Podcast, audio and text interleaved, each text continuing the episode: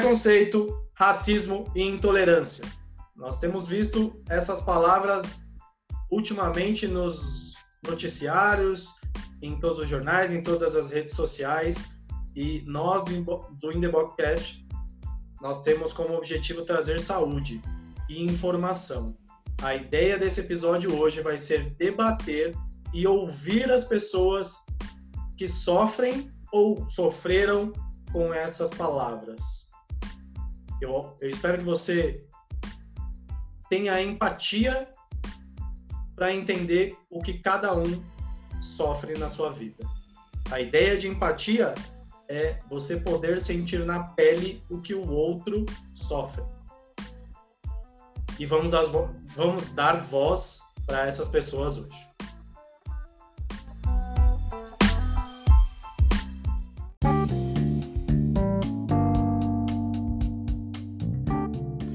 Começar o, episódio de hoje com apresentações. Vocês vão conhecer agora os nossos convidados e eu quero que eles se apresentem Primeiro, as damas. A nossa convidada Maria Clara vai se apresentar. Fala, galera.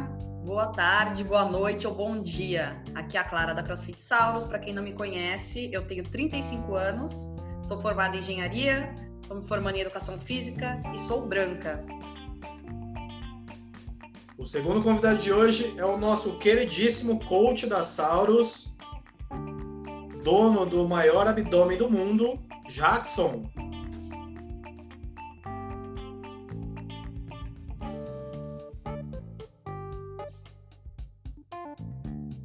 Fala galera, beleza? É, meu nome é Jackson, sou professor de educação física, formado em educação física. É, sou negro, hétero e tenho 24 anos, vou fazer 25 logo mais. É isso. O nosso próximo convidado é ele, que é um unicórnio colorido. Ele que nos encanta com as suas danças no meio do WOD. Imagine que isso é possível, dançar e cantar Britney Spears no meio do WOD. Rodolfo. Oi, gente, tudo bom? É, eu sou o Rodolfo. É, atualmente estou em recesso, né? Esperando voltar a saldos, mas é, muita saudade de tudo, de todos, daquele ambiente maravilhoso. É, eu tenho 35 anos, é, sou gay, né? Sou um homem cis e pardo, não sou branco, né? E sou formado em relações públicas, tenho pós-graduação em marketing digital, atualmente trabalho na área de comunicação e eventos. E obrigado, pessoal do The Box, pelo convite. Vamos lá. Por último, mas não menos importante, o nosso novo atleta de casa, Carlos Aleixo. Fala um pouquinho de você, Carlão. Carlos Aleixo, 35 anos, não tenho formação, sou negro e é isso. Boa, Carlão. Eu já vou puxar o assunto com você, já que você Pode já, está no gás.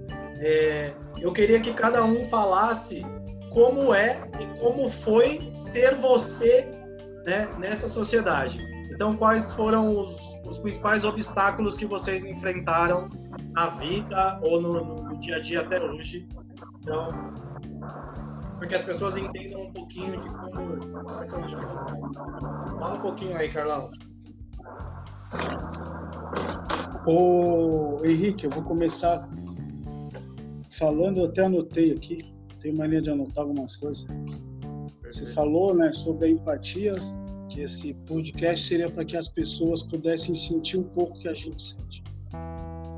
Essas pessoas elas poderão ter ideia, do que é. Sentir, elas nunca vão sentir. Elas nunca, nunca vão saber o que é andar na rua, é alguém atravessar. Elas nunca vão sentir alguém te medindo. Essas pessoas, elas nunca vão sentir você entrar no supermercado e a pessoa ficar andando atrás de você. Essas pessoas elas nunca vão saber que quer comprar um carro novo, zero quilômetro, e as pessoas virem perguntar para você, mas é seu mesmo? Como é que você está pagando? É. Elas nunca vão saber, nunca vão sentir o olhar de uma sogra, da mãe da namorada, da mãe do brother quando vão apresentar você. Elas nunca vão saber. Só quem é. Só quem já sentiu. Só quem carrega essa cor. É muito foda falar disso, né, cara? É, as dificuldades que não param. Todo dia. Eu sofro, eu sofro pelo menos uma vez por mês. Várias, várias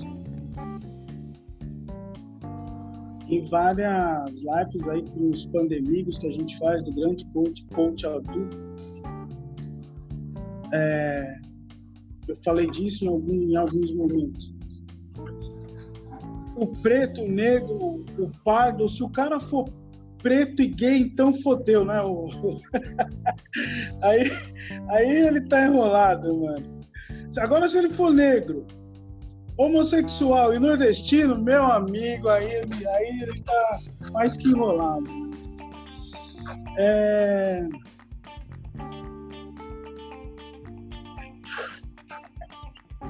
O, o que eu ouvi aí até no último podcast do Henrique falando do CEO do, da CrossFit.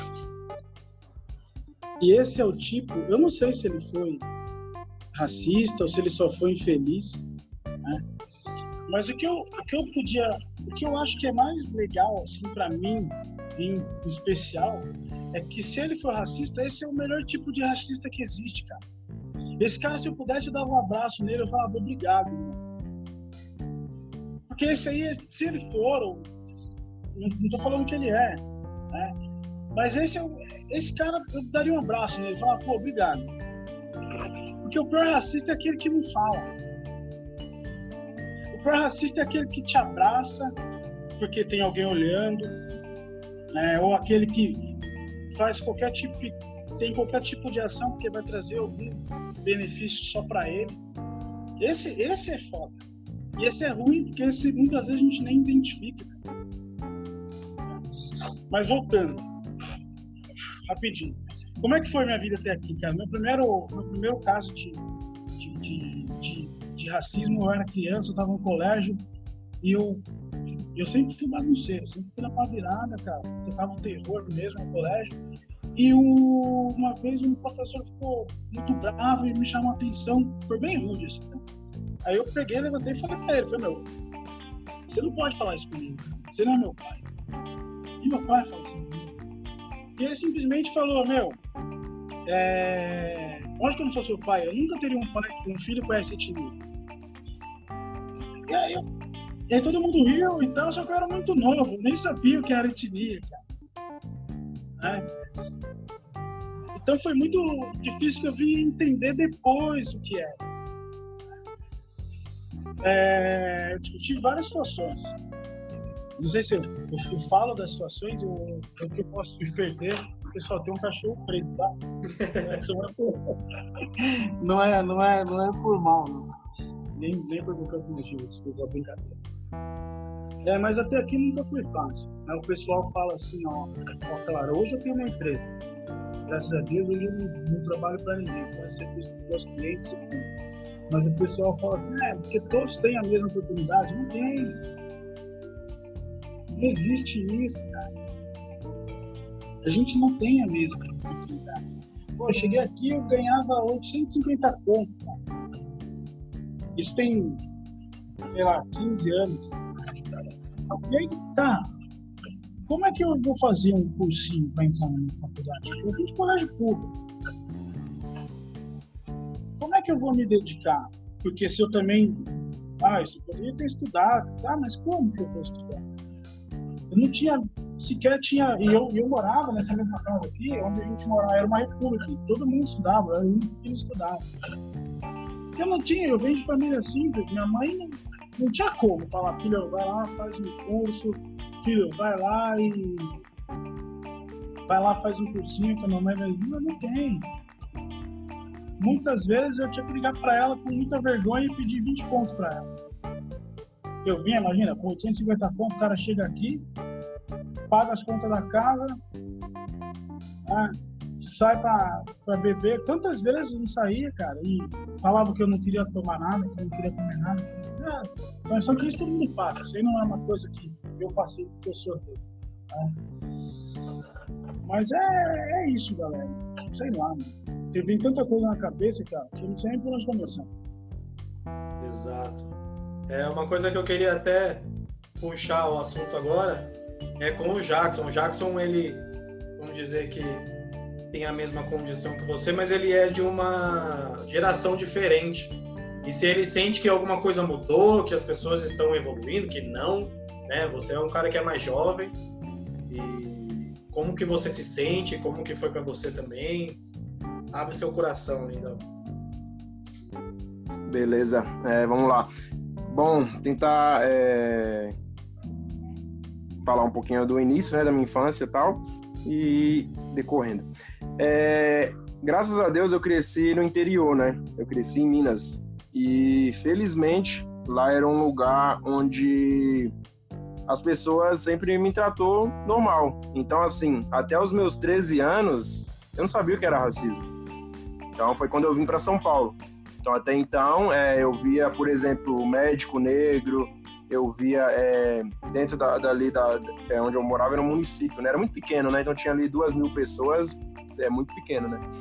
Com certeza tinha sim pessoas racistas, é, mas eu não presenciei assim na minha infância é, é, caso de, de, racismo. Isso foi muito bom por um lado, porque é, me ajudou a, a, acreditar que todo mundo é igual e é o que a minha família me ensinou desde pequeno. Só que quando eu, eu cheguei aqui, eu me deparei com outra realidade, né? E principalmente na escola. Então, é, as brincadeiras já eram diferentes. Então, sempre que você, por exemplo, estava brincando com um garoto branco, ele sempre te, tentava te menosprezar por causa da sua cor.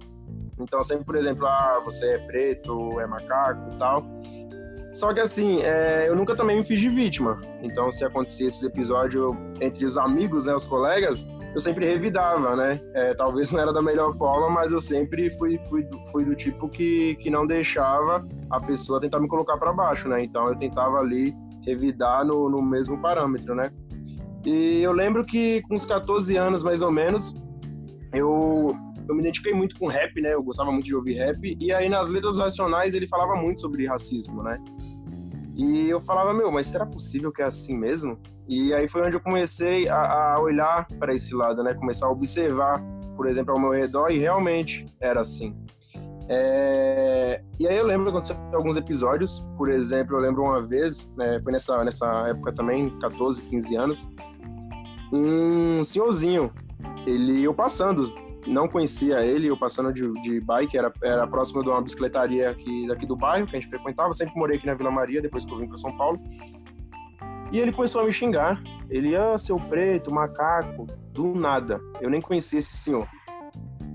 E aí, meu, eu fiquei muito bravo. Eu fiquei muito bravo, você não tem noção. É, e aí ele tava no portão, é, eu lembro até hoje que eu cuspi nele. Eu cuspi, fiquei muito bravo e tal. É, só que aí os, os meus amigos falaram, meu, não faz isso, tal. O, o, pai, o filho dele é policial. Enfim, eu saí de lá, tal, fui embora. Nunca mais vi esse senhor também. É, evitava também passar ali naquela rua. Mas foi um episódio assim que, que marcou bastante, sabe? Eu fiquei. É, a Claudinha falou ontem que a gente ia gravar. Eu fiquei pensando né, nos episódios, tal, que tinha acontecido. E eu lembro que por um bom tempo isso ficou na minha cabeça assim. Só que eu também não compartilhei com ninguém. E tá aí uma outra coisa que, que é difícil lidar com racismo, porque ele basicamente não é falado.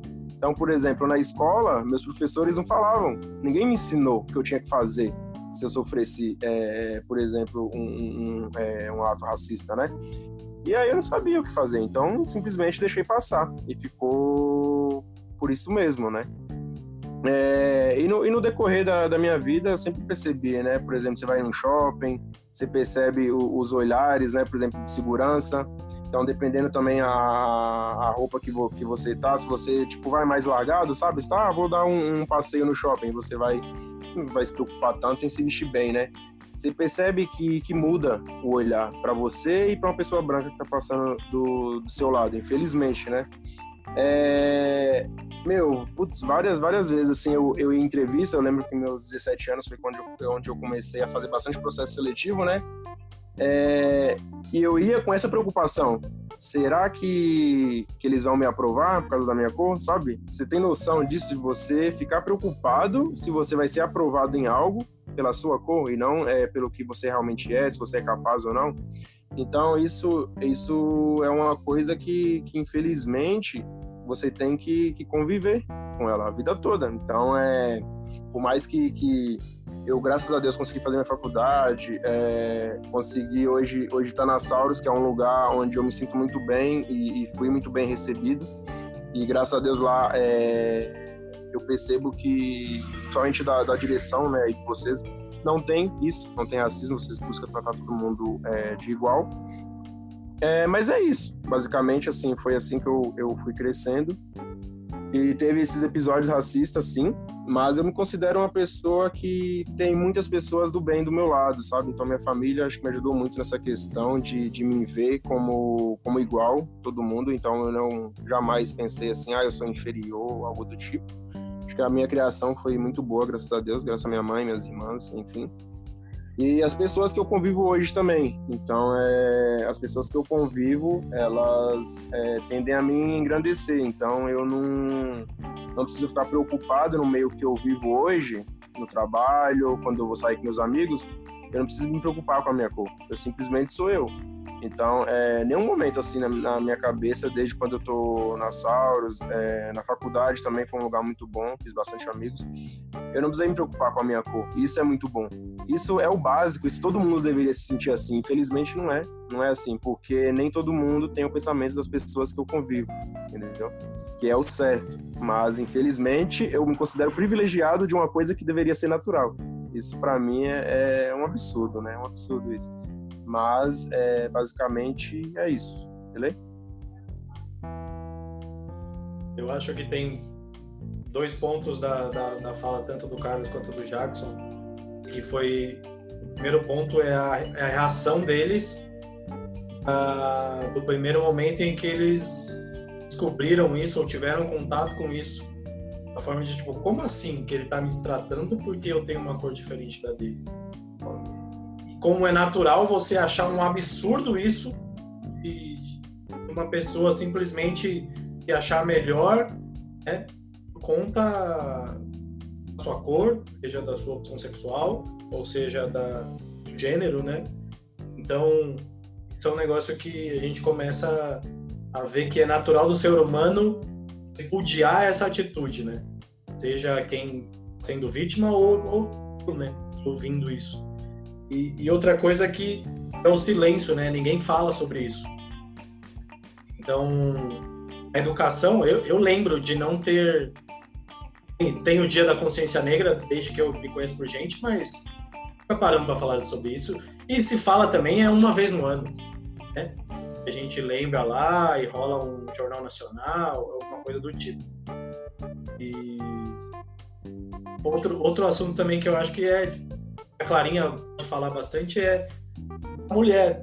E hoje, durante essa quarentena que a gente tem vivido, uh, a gente ouve relatos de que a violência contra a mulher aumentou demais. Muitas delas não, muitas delas não têm como se defender ou não têm voz. Eu queria que a Clarinha se pronunciasse agora nesse momento. Eu acho bem interessante. Gente, tô meio emocionada aqui. Eu confesso que eu tenho lido muito. Uma coisa que eu fiz muito nessa quarentena foi estudar, foi ler. Eu li muito, muito, muito, muito. Já tô no meu, tô entrando no sexto livro hoje. Tô lendo de, sobre diversas coisas, né? E Carlão, eu nunca imaginei. Eu tipo espero nunca ter te tratado de uma maneira zoada, porque eu tô percebendo que realmente existe um tal de racismo. Eu nem imagino tá? Eu espero que todo momento você tenha sentido de mim uma recepção e uma porque a gente é igual, para mim eu não eu não acho que existe ninguém melhor do que ninguém, tirando o Fraser e a Tia Claire que destrói com todo mundo. uh, o Jackson é meu xodó, desde, eu acho, da, da entrevista dele. Eu não olhei a sua cor, Jackson. Você sabe, o seu processo seletivo foi junto com um branco. E você me ganhou não pela sua cor, foi pelo seu olhar. E eu te falei isso já. Que o seu olhar me passava uma honestidade e uma sinceridade que eu nunca esperava, assim, numa entrevista. Você me passou uma coisa muito boa. Eu tenho certeza que a gente é, acertou em cheio em contratar você. E eu quero que você seja um cara tão foda. Eu quero que você seja, assim... É, tem, realize todos os seus sonhos, porque você é uma pessoa que é muito do bem. É difícil conhecer uma pessoa assim que realmente é tão ingênuo quanto você ao ponto de não perceber que o racismo não existia até os 14 anos. Eu acho que grande parte tem sim a da sua família, mas a sua inocência, que é algo que me cativou muito na sua entrevista.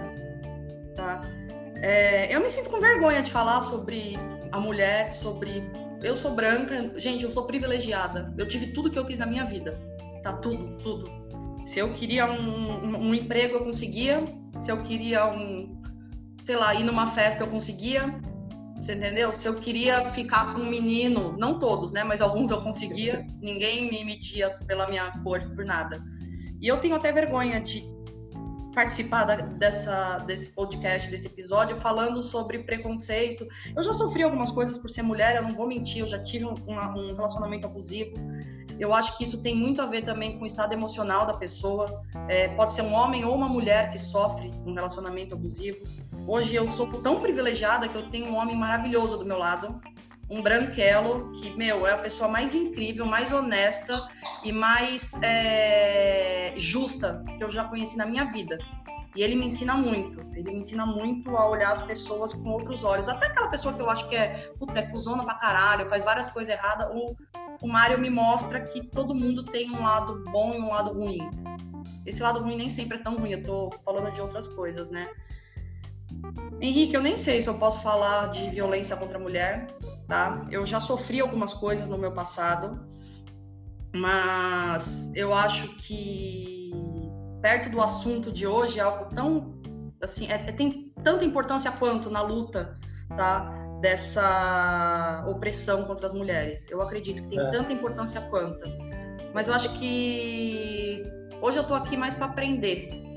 Para aprender. É eu, acho eu só acho que as pode ser um, dizer, um exemplo, porque você foi, a sua primeira formação foi engenharia, a gente sabe que é uma coisa que domina os homens, acredito, né? uhum. E que você teve uma carreira nessa área, então a gente escuta que muita mulher tem essa dificuldade de quando você vai concorrer à vaga, principalmente numa área como essa, um homem.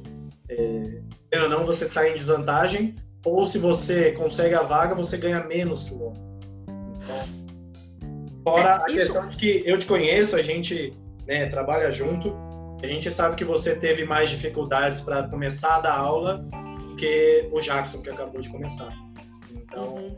todos esses pontos né, que a gente não imagina. Eu, eu mesmo, quando você falou que tinha dificuldade para dar aula, você sendo uma pessoa referência na Sauros, eu nunca imaginei isso infelizmente acontecia da pessoa não te respeitar porque você é uma mulher. Acho que é mais esse ponto. Ah, eu concordo. É... Sim, eu passei por muitas coisas. Ah, como eu te disse, eu sou muito privilegiada, eu sou uma pessoa muito sortuda, muito. Eu não posso negar isso. E isso, eu inclusive estou me sentindo mal por isso, ultimamente, por ter tido tanta sorte na minha vida, tá? É... Eu tive as dificuldades, sim. Eu nunca me senti, uh, como que eu digo, é, minimizada no meu trabalho por eu ser mulher. Talvez porque eu sou meio, eu, eu não, não sei, eu, eu sou meio arrojada. Eu vou, eu quero, eu faço, eu vou, faço acontecer. Então sempre que eu estava insatisfeita no trabalho, eu conversava com meus gerentes eu conseguia mudar. Você entendeu? Eu sempre consegui mudar. Eu sempre consegui aquilo que eu quis. Não sei, não sei por quê. Não, não, não soltava o cabelo que me pediam, não ia com decote que me pediam, nem com calça apertada que me pediam. Eu nunca achei que eu conseguia as coisas porque eu sou mulher ou por conta da minha aparência. Eu sempre achei que foi da minha capacidade. E pode ter um pouco de ingenuidade, igual no caso do Jackson, por exemplo. Eu posso ter sido um pouco ingênua. de não ter visto algumas maldades ou algumas coisas. Eu já tive chefe para mim, ah, hoje é dia de falar com o diretor, solta o cabelo e vai lá falar com ele.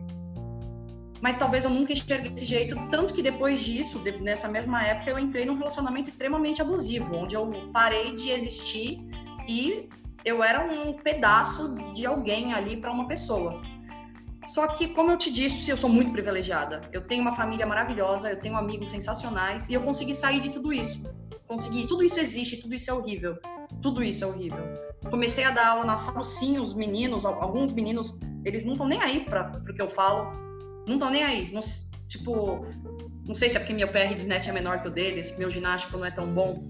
Mas eles não estavam nem aí. E eu estudo, eu vou atrás do que eu quero. E a minha resposta a tudo isso é mostrar cada vez mais que eu posso trazer algo diferente para essa pessoa.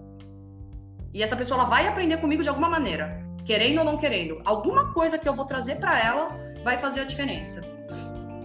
Entendeu? Eu acho que eu tento responder dessa maneira. Eu sou uma pessoa muito de falar, de querer brigar, eu sou meio assim, eu sou agitada, eu sou ariana. Então eu acho que eu trago muito isso. E por mais que muitas vezes eu fico me remoendo com quando as pessoas não gostam de mim, você sabe muito dessa minha característica, eu acho que isso me leva a fazer de tudo para mostrar para aquela pessoa o que eu sou e o que eu posso oferecer para ela. Entendeu? É isso. E agora vamos falar com o príncipe Rodolfo Costa. No primeiro momento, Rodolfo, quando eu te conheci e o Elton te apresentou lá na Sauros, é, eu não, não enxerguei, né? Ou você também não se permitiu mostrar nesse primeiro momento opção sexual e tudo mais. Acredito que seja mais essa segunda opção, porque era um novo ambiente para você, você deve ter que tomar um cuidado extra. Então, fala um pouquinho dessa sua experiência e que é a sua vida. Bom, gente, assim, tem muitas. É, primeiro, também, assim como a Clarinha, eu fiquei muito emocionado também com o relato do Jackson e do Marcos. Marcos, né? Marcos. É, eu fiquei assim. É, é é muito doido isso, porque a gente chegou num momento da sociedade em que as coisas estão muito assim, a gente não aguenta mais várias coisas, né? É, tanto, tanto na questão do, do, do que a gente está vivendo enquanto sociedade e do que a gente está vivendo individualmente. Cada um está chegando no seu limite de, de tolerar algumas coisas, de, é, de questionar. Então, está sendo um processo de fora para dentro e de dentro para fora, né? Que é o que eu tenho enxergado agora. Eu acho que a jornada, é, a minha jornada enquanto pessoa, enquanto é, gay principalmente, ela foi muito, muito estranha, porque assim, eu, eu tive. É, a minha família me blindou sempre muito da, da questão é, de me entender. Então, assim, eu fui forçado a entrar num catequese, eu fui forçado a fazer várias coisas, como toda criança é, para tentar se encaixar e se encontrar dentro de uma lógica social, né? E você acaba fazendo as coisas que você nem entende, mas mesmo assim, tentando, assim, você tendo que entrar numa forma, você não consegue, a sua família não consegue te blindar. E isso era uma coisa que acontecia comigo muito na escola, né? Por mais que eu fosse é, é, doutrinado de uma forma dentro de casa e tudo mais, quando eu chegava lá na escola, é, eu sofria bullying e eu não sabia porque eu estava sofrendo bullying. É, tinha dia que eu queria, é, que eu achava uma meia da minha mãe rosa e eu queria colocar aquela meia rosa e ir para a escola porque eu achava bonito, porque eu não, não sei, eu, não, eu era criança, eu não entendia o que acontecia comigo. Quando eu chegava lá, eu era hostilizado, eu era deixado de lado, as pessoas não me chamavam para brincar com as coisas e tudo mais. E eu não entendia que aquilo ali era o, o começo de um de um de um homofobia que eu já sentia que antigamente né, nem existia bullying, nem se falavam nesses termos, mas assim, eu sentia que eu estava sendo punido por ser diferente, né? Então, é uma coisa muito louca, que quando você é criança, você não entende. E meus pais, é, não tinham a menor condição de falar disso. A minha mãe é, veio de, de, de, criação de roça, entendeu? Eu tenho primos e agora que eu fui visitar agora, que eu fiquei 10 anos sem ir para lá, e eu voltei para lá 10 anos de depois, e eles vivem na mesma lógica de um machismo estrutural tóxico, que assim, as mulheres são criadas para é, servir os homens, e, e, se você tirar, desencaixar a mulher dentro dessa, dessa lógica, elas não sabem o que fazer com a vida delas. Elas não são estimuladas a estudar, a ter uma carreira, a olhar o mundo com os próprios olhos. Elas olham o mundo por uma lógica completamente assim, antiga, medieval, cruel com elas. Então, assim, eu não tinha um recurso dentro de casa para poder conversar, para poder entender, como muitas crianças têm hoje, que, tá, que vão ter uma adolescência gay, uma primeira infância gay muito mais saudável. É, e aí, depois de um tempo que você começa a entender o que é a sua identidade, o seu lugar de fala, tipo, e eu demorei muito tempo, eu saí do armário muito tarde. Eu, eu tentei ter um relacionamento com uma menina, sabendo que não era aquilo que eu queria. É, eu fui emulando o comportamento dos meus amigos adolescentes, porque eu queria me encaixar. E você não tem coragem no primeiro momento de entender quem você é. Assim, são várias camadas, né? Primeiro você tem que entender quem você é para você, depois o seu lugar na sociedade, e aí depois você retoma e você recomeça é, é, a sua vida. Então, assim, no, durante o ensino médio, eu vivia rodeado de meninas, porque elas me acolhiam, elas cuidavam de mim, né? E, assim, me, me protegiam daquela é, homofobia, daquele machismo estrutural dos meninos. E assim, tipo, você é forçado a fazer coisas que você não quer e você não vai se dar bem. Você tem que ir lá se expor, jogar bola mal, ser alvo de chacota. Por dois motivos, né? Porque você não sabe jogar bola e porque você é viado. Então você vai somatizando várias coisas dentro de você que cria traumas, né? Cria muitos recalques. E isso é uma coisa que você vai deixando de lado e depois você começa a entender na sua vida adulta, né? Então, é, do ponto de vista assim, é, de, de, ser gay na sociedade hoje, a gente precisa é, entender primeiro é, o como você lida com isso e depois como você vai lidar com, com isso de todos os todas as formas externas, seja dentro da sua família. Tem muitos gays que, apesar de, de serem pessoas maravilhosas, são rejeitados pelas suas famílias, são expulsos de casa. Né? É, é, no trabalho, a gente tem que fazer um esforço redobrado porque, assim, além de você ser um bom, um, um, só um coordenador, o gay lida com o esforço de ser um super. Você tem que ser muito bom naquilo que você faz, porque você já é gay. Então, assim, a, a sociedade te olha com outros olhos porque por conta da sua sexualidade, que não tem nada a ver, não tem nada a ver. É, é, assim, você você tem que você estudou, você tem tem a sua formação, os seus méritos e os seus os seus tropeços como qualquer outra pessoa, mas parece que o gay não pode errar. O gay tem que ser perfeito, o gay tem que ser maravilhoso, tá brilhando de glitter todo. Não, a gente erra também. A gente tem as nossas nossas é, as nossas falhas e as nossas limitações como qualquer outra pessoa. E o que eu acho que é, é, tem, tá acontecendo, principalmente agora, né, juntando todos esses é, essas essas facetas, o que está acontecendo agora, é, a gente está agora em junho no, no, mês do Pride, do orgulho LGBT, QI+. É, e o que acontece? A gente deve muito, muito, muito às pessoas negras. É, os gays americanos, as, as mulheres trans americanas foram que começaram essa luta por direitos LGBT. E os gays esquecem isso. A gente estava até na casa do Mário brincando um dia falando disso, falando sério, tava eu, o Jackson, o Marcelo, é, o Wellington, eu falei assim, as gays padrões não fizeram nada pela comunidade. E eu falei falando isso, mas assim, é, é, sim, a gente tem que entender que a luta por direitos das pessoas trans, do, do, a, os direitos civis que os gays têm hoje, começaram com as pessoas negras, com, a, com as mulheres trans negras, com os gays negros, que, que exerciam um papel é, fundamental de revolucionário de ser uma voz. Porque há 50 anos atrás, ser gay era uma doença né? Você podia apanhar na rua, é, podia. Não que isso não esteja acontecendo ainda hoje em países do Oriente Médio e tudo mais, mas é, é, a condição da, da, da sua sexualidade era um estigma, né? Assim, hoje a gente fala, é, eu por ser um gay, um homem gay cis, é, eu tenho, assim, eu, eu, estou, eu estou melhor do que as pessoas trans, porque as pessoas trans ainda são marginalizadas, ainda tem que é, é, é, participar, é, muitas vezes não tem, não tem oportunidades de trabalho, não conseguem é, evoluir na sua formação, né?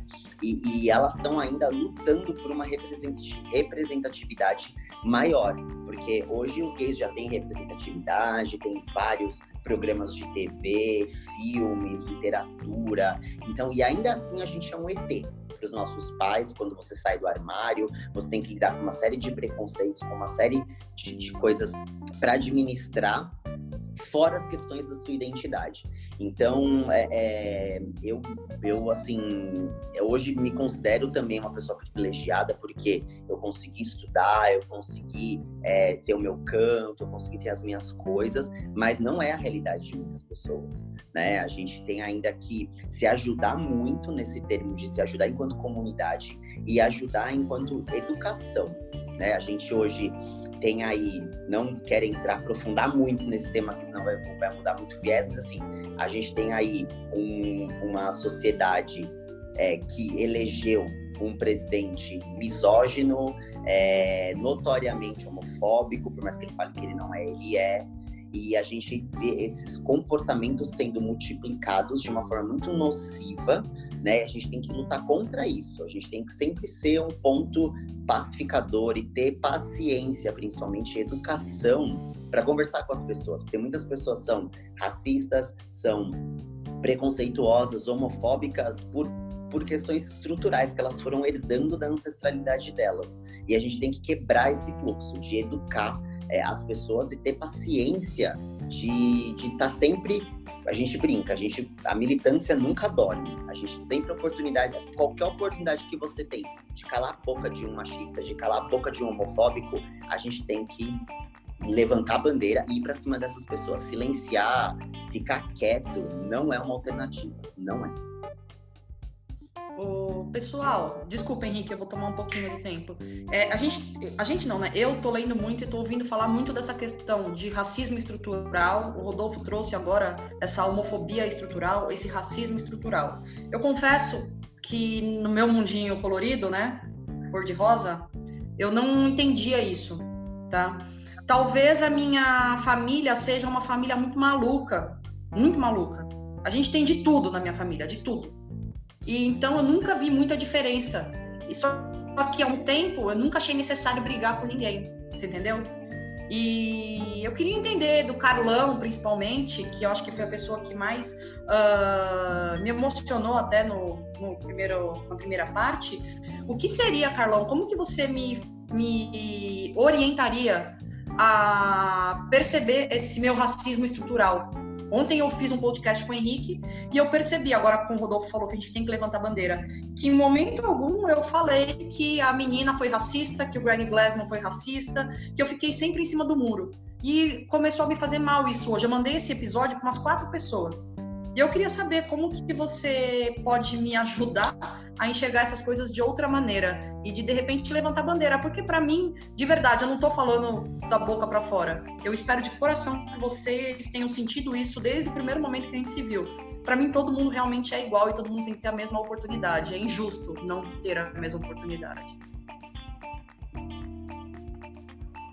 Olha, claro, você conhece, você já ouviu falar, você foi atrás de ver o que é esse racismo estrutural ou não? Eu estou estudando muito agora, muito. Eu estou vendo bastante vídeo e lendo algumas blogueiras negras que estão levantando essa bandeira. Uhum. Qual que é o problema?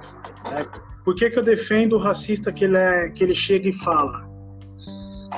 Porque muitas vezes, igual, igual você falou, é, o que me chama a atenção, você falou assim, ah, porque minha, minha família, sabe, a gente nunca conversou disso. Então, esse, eu acho que esse é o, é o ponto. As pessoas não falam disso. acabou lá, meu. 888, acabou a escravidão, ah, meu, os caras estão livres, aí todo mundo levanta a mão para cima lá, fala, oh, é isso aí, agora não devemos nada para ninguém. Não é assim, cara. É. Por exemplo, tem gente que é, claro, e nem sabe. Eu sou um cara que, tipo, eu não vou muito atrás dessa, dessas informações, senão eu fico meio louco, tá? Mas, por exemplo, assim, eu recebi um. Você me chamou ontem, olha para você ver como é louco, né? Que a gente tem que, que filtrar muitas coisas. Aí no áudio que você me falou, você falou assim, ó, Carla, para você explicar para nós brancos o que é ser preto. Dependendo de quem ouve isso, cara, já pode entender como uma discriminação.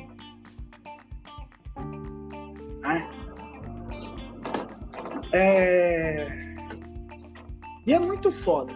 Né? Eu sou um cara que, por exemplo, assim, eu vou no box simplesmente para treinar. E tô sempre na defensiva. Sempre, cara. Sempre na defensiva, mano. Você nunca vai me ver. Tipo assim, para mim, por mim não passa nada.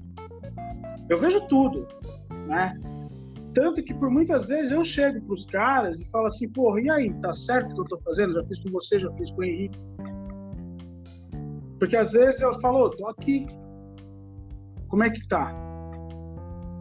Você falou, pô, o Jackson, a pureza, né, a honestidade dele. Clara, a gente, desde pequeno, falo por mim, não posso falar, até desculpa se eu tô falando por vocês, a gente é criado, nós, o, o eu falo por mim, a minha família, os meus irmãos, a ser melhor sempre. Não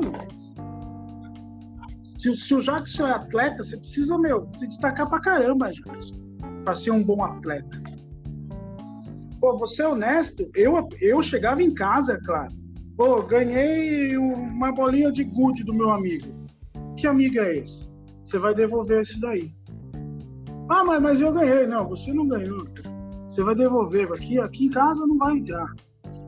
Por quê, Clara? Porque a gente já cresce na defensiva. Qual a chance desse menininho que me deu um presentinho chegar na casa dele, a mãe dele falar: cadê aquela bolinha de gude que eu te dei? Ah, você deu para ninguém? Ah, eu já falei para você não dar. Não, não dei, ele pegou. Acabou, olha a confusão. Então a gente é criado sempre já na, já, já na defensiva. Né? Quando a gente. E, muitas vezes, cara, claro, a gente. Você, por exemplo, não percebe, eu não percebo, eu às vezes não percebo, por exemplo, que eu sou machista com, com você ou com qualquer outra, outra mulher. Né? Tem mulher, por exemplo, tá no box lá, você vai guardar sua base, se eu falar para você, não, cara, deixa que eu guardo para você, dependendo da sua loucura, você vai falar assim, é por quê? Você acha que eu não tenho capacidade de guardar? Não, você fala, não, não, não, não calma, não é nada disso. Houve um, um, um incidente dentro de um, de um grupo, na conversa, na conversa do dia 5, eu, eu guardo, sou louco eu guardo tudo. Lá na conversa do dia 5 de abril, dá uma corrida lá. Um aluno colocou um vídeo, olha ver que loucura, colocou um vídeo sobre espiritualidade na Disney. Né, legal pra caramba, cara. Pô, os caras foram lá, aí uma outra pessoa colocou lá, pô, que estranho não ter um negro no final. Aí eu comentei, por que estranho? Porque sempre tem. A menina respondeu. Só que eu falei, porra, mas só eu percebi? Será que é coisa da minha cabeça? Será que é que sempre tem um preto lá no, no final de um, de um, negócio voltado para a espiritualidade? Pô, o nosso maior ícone de espiritualidade no Brasil é branco.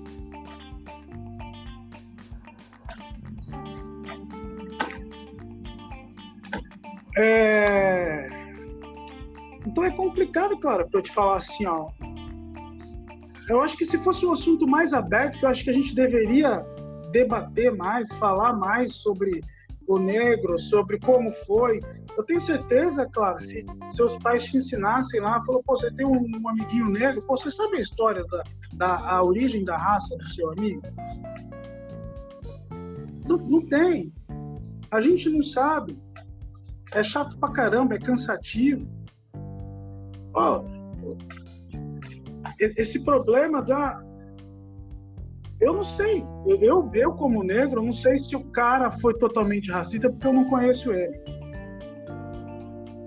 Eu não sei qual foi o seu comentário, por que, por que, que você tem que se posicionar?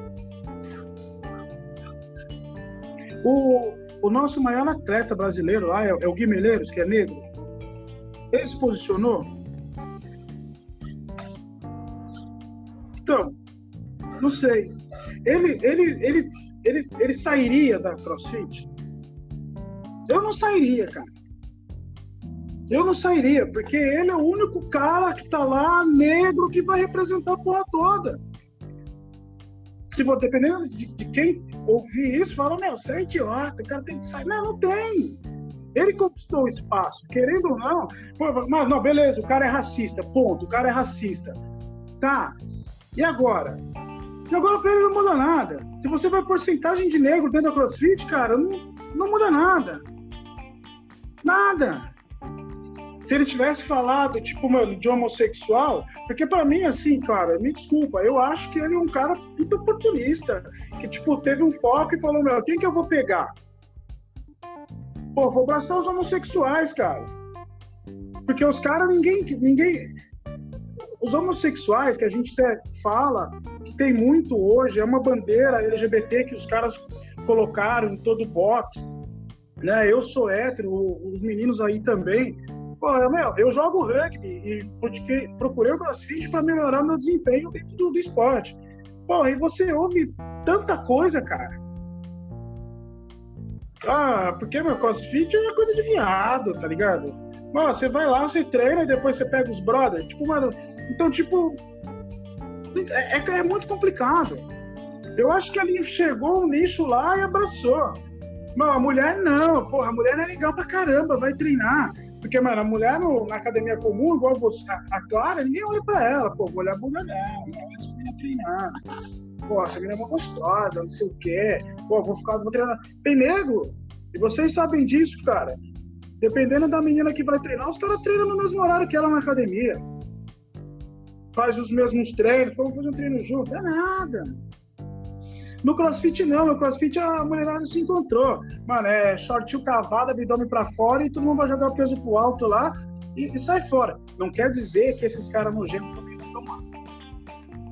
Que é a mesma situação do preconceito, a mesma situação do, da porra toda. Então, é muito difícil de falar, cara. O que, que eu posso falar? O que, o que eu penso é, é, é o seguinte, né? Tem a situação da culpa. Você não tem como. Ah, eu, você não tem culpa do racismo estrutural que existe no país. Mas você, você, como todos nós, a gente tem sim a responsabilidade, nós temos a responsabilidade de tratar isso dentro da nossa comunidade, dentro do meio que a gente vive. Isso aí, ok. Como é que a gente vai fazer? Eu não sei, porque como você falou, né, tem coisas que tem atitudes que a gente toma que a gente nem, nem sabe que está sendo preconceituoso ou racista. E Carlão, só uma pergunta, tá? Uh, quando você entrou nas aulas, vamos falar de comunidade agora. Eu concordo que a gente tem que trabalhar dentro da nossa comunidade, porque a gente tem que tirar do menor para o maior. Na Saurus, é, você se encontra. Pode ser sincero, Carlão. Sincero mesmo. Você se encontra, você se sente parte de algo, você sente que a sua cor ela representa alguma coisa de bom ou de ruim lá dentro. É, eu nem tinha parado para pensar, tá? A Jéssica veio me falar que o, ah, vocês têm negros contratados e tudo mais. E hoje, olha que ridículo, tá? A gente ficou discutindo quem era negro e quem não era, porque eu não sabia nem é, eu comecei a perguntar: ah, o Gabriel é negro ou não é? Você entendeu? Tipo, às vezes a gente vai fazendo as coisas sem perceber. Como que você se sente na comunidade da Sauros? Abre seu coração. Ô, ô, ô, ô, Clara, eu sou resistência, eu não me sinto. O, o, porque assim, como é que eu vou te falar? Eu, eu tô na Sauros vai fazer o que? Um ano e meio. Eu não tenho nenhum amigo. Eu não tenho um cara que troque ideia comigo.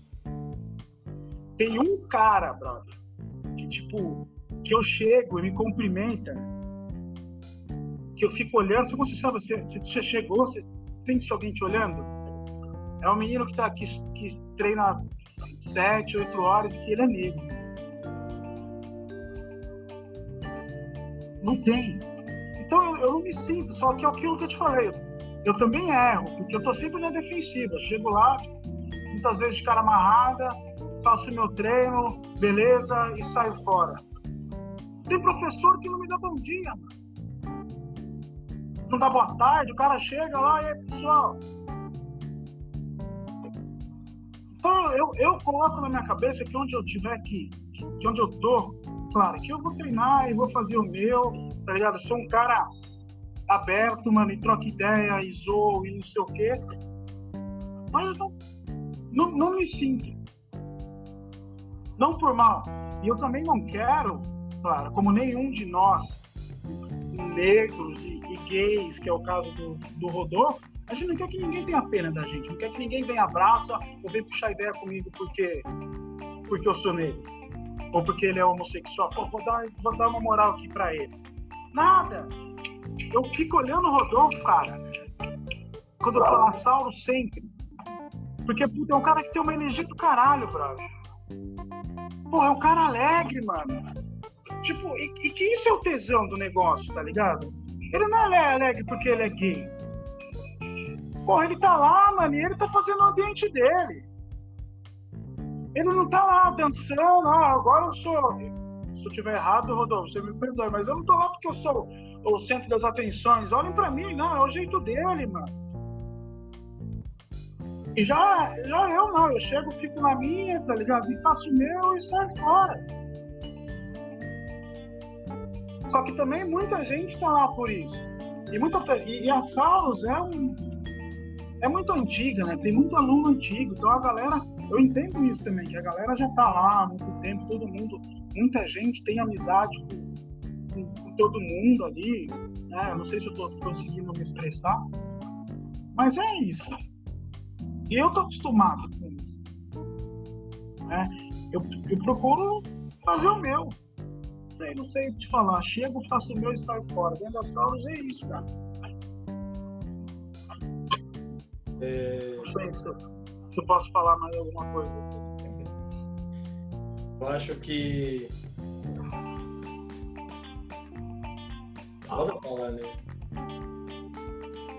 Na posição aqui que eu tô, eu acho que mais do que a Clara, a Clara falou que não tem, tem nem moral para ficar falando, mas eu sou o cara que sou branco. Não lembro de nenhum momento que eu passei minimamente é, do que vocês passaram. E eu muitas vezes, na minha ignorância, fui o cara que cometeu né, esse tipo de, de racismo estrutural ou intencional mesmo né? Quando você é criança, você pega na ferida. Você porque nós não somos educados, né, dessa forma. Com o Rodolfo, eu, eu já tive na, na escola é, o cara que não gostava de jogar bola e a gente aloprava ele. Depois ele, depois da escola, depois da, da faculdade, ele foi se assumir. Então, hoje pensando nisso, eu sinto vergonha e porque o, o transtorno que eu posso ter causado na vida de uma pessoa por ter falado alguma coisa. Nunca agredi, né? Longe disso. Mas como a, a palavra pode ir longe. A gente está tendo exemplos aqui, né? Eu sou muito grato para que vocês tenham voz e, e todo mundo que possa estar tá ouvindo isso chamando na consciência de que você pode fazer a diferença. Às vezes a gente não tem voz num, num padrão nacional, na sua cidade, alguma coisa, mas na sua comunidade. E eu queria até puxar que o Rodolfo quer fazer um comentário falar como que as pessoas podem ajudar dentro da sua comunidade. Qual é a ideia? Ou, ou... Não é tão simples assim ter uma resposta, mas como você pode fazer a diferença, né, Rodolfo? Pode falar. Não, é, agora falando no microcosmos Sauros, que é bem. É, a Sauros, assim, quando eu entrei, eu tinha bem. Eu entrei na defensiva também, viu, Carlos? Eu entrei bem na defensiva porque eu tinha a imagem de que o crossfit era um, um esporte extremamente machista. E eu falei assim: nossa, eu vou chegar aqui, gordinha, bicha feminada. O que, que vai acontecer comigo aqui, querida? Vou apanhar, né? Primeiro porque Desde hoje, posso fazer 10 anos de Sauros, detesto LPO. Eu vou gostar o quê? De fazer ginástica, de dar cambalhota, é as coisas que eu gosto, né? De cardio. Ninguém me pega na caixa. Agora, né? Você já chega e fala assim, nossa, aqueles caras enormes, dois minutos de ódio, arranca a camiseta, aí você fala, ah, você já se desconcentra, tô brincando.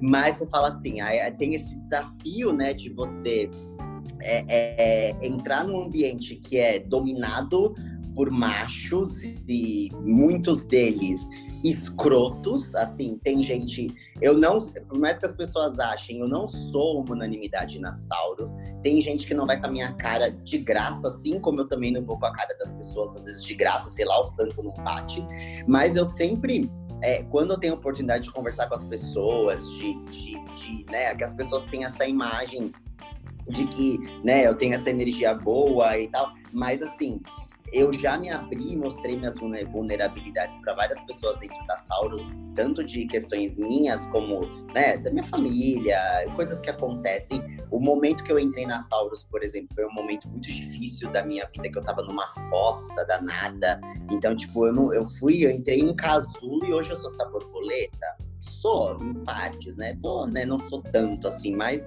mas assim, é, é, eu acho que a primeira pessoa tem que quebrar a barreira das próprias das próprias convicções delas, né? E dos preconceitos que ela tem, porque não é uma, uma coisa simples. Ninguém é, é, é ninguém consegue de fato lidar com, com o outro nessa né, nesse nível de empatia que a gente acha que a gente tem, né? Às vezes você não, não, não, consegue penetrar ali, às vezes você não quer entender, ou você tem muitos, muitas coisas dentro de você que te, que, né?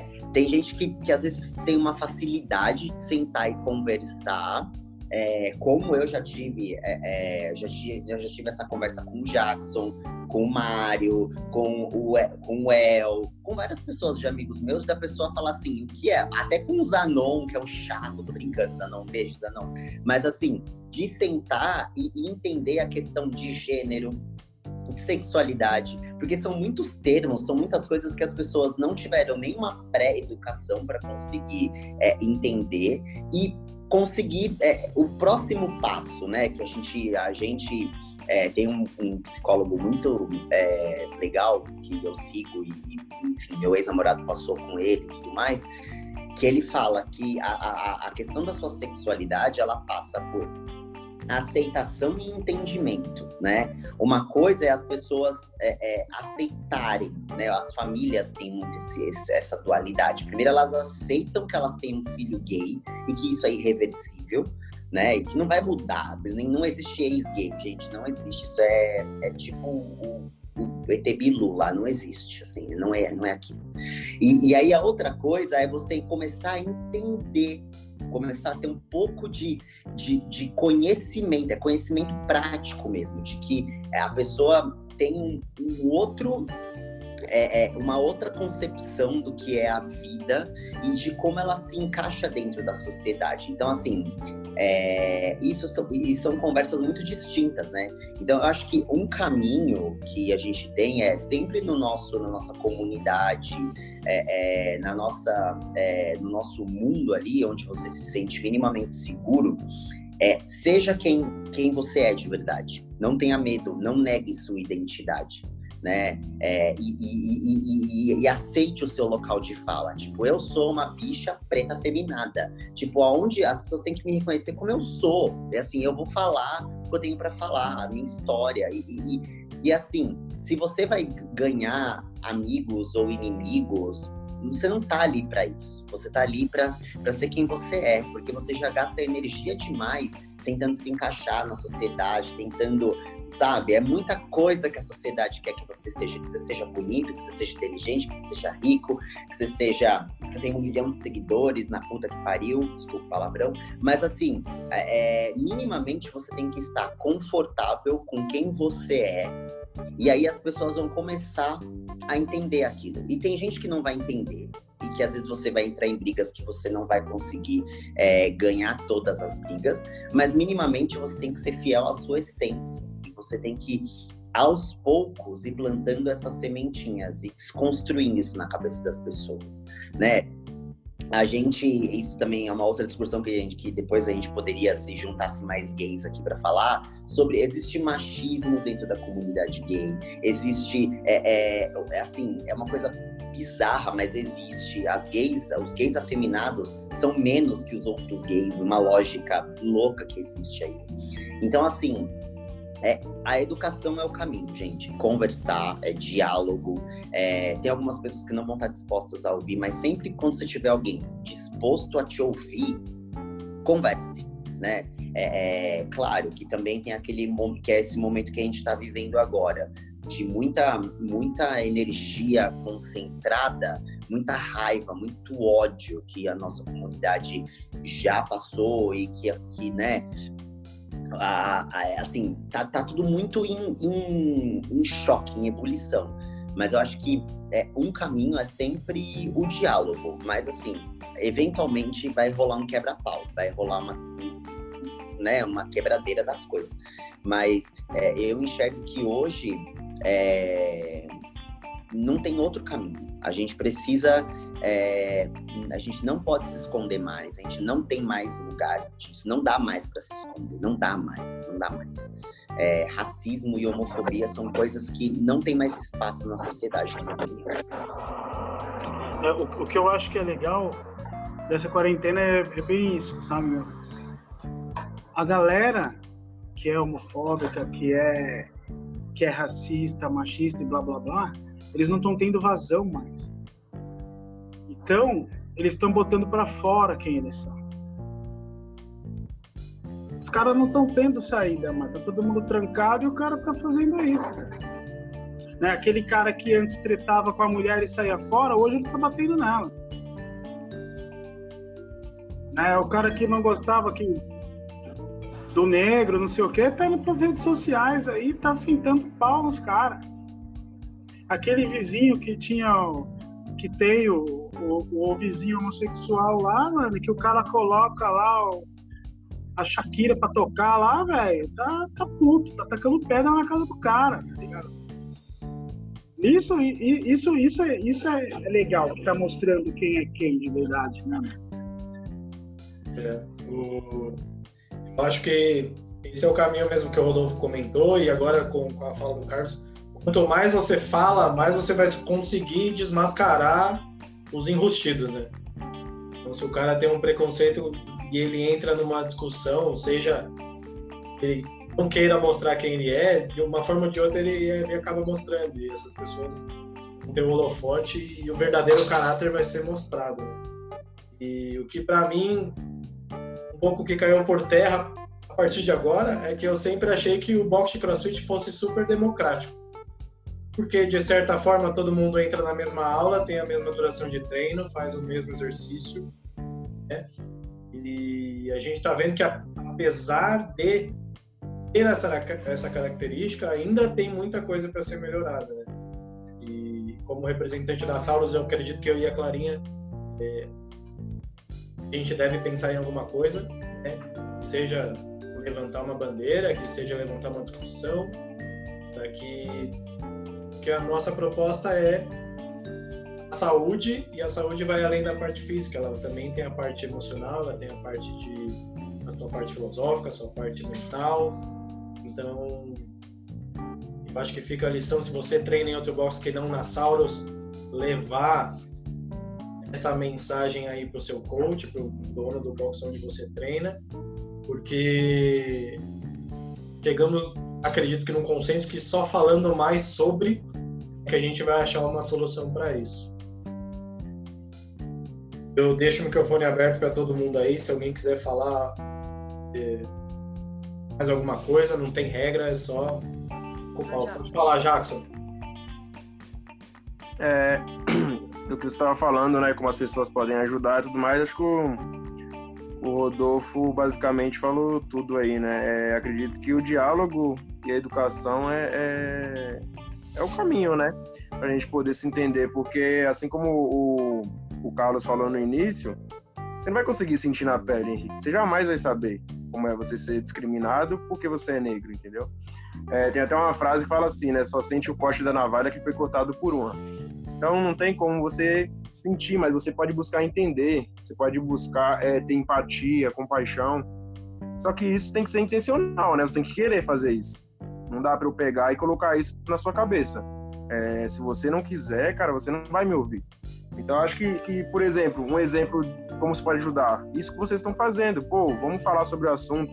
Então, partiu de quem? Pessoas brancas. Não foi nem a gente que teve a ideia.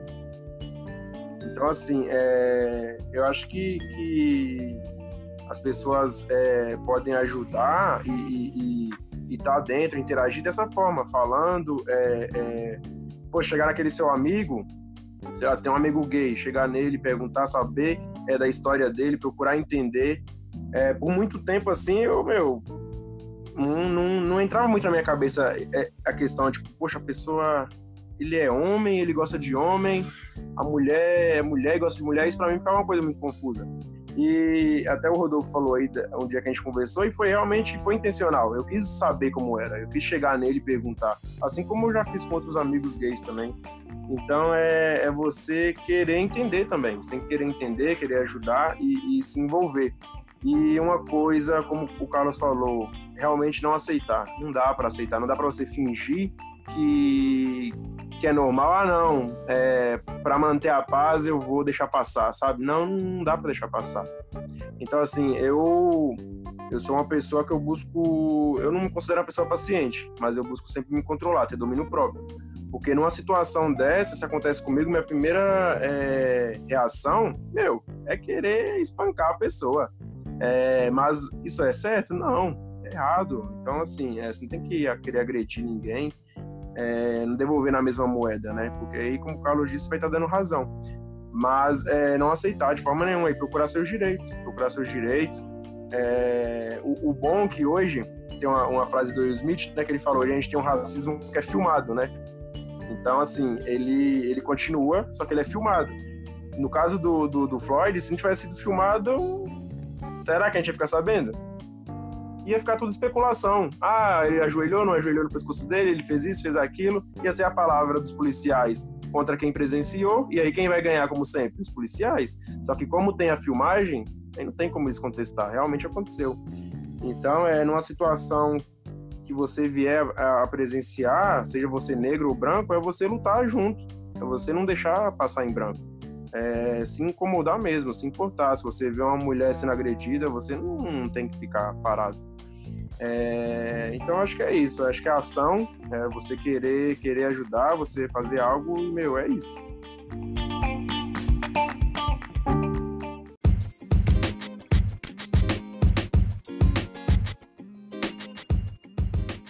Muito legal, pessoal. Diante disso, acredito que temos um episódio onde todos podem aprender demais. Eu até fui buscar agora uma frase do Abraham Lincoln, e ele fala: Eu não gosto daquele homem, eu preciso conhecê-lo melhor. Então, se você não gosta de alguém, pesquisa sobre ele, conversa sobre ele, assim como o Jackson falou, com certeza você vai entender os porquês e a história dessa pessoa e você vai começar a gostar dela. Eu quero deixar essa, essa reflexão assim para vocês e que a gente seja um canal aberto, o In The Box Cash, a Sauros, eu, a Clara, o Jackson, todo mundo, é, que a gente possa ser um canal aberto para discutir isso quando for necessário.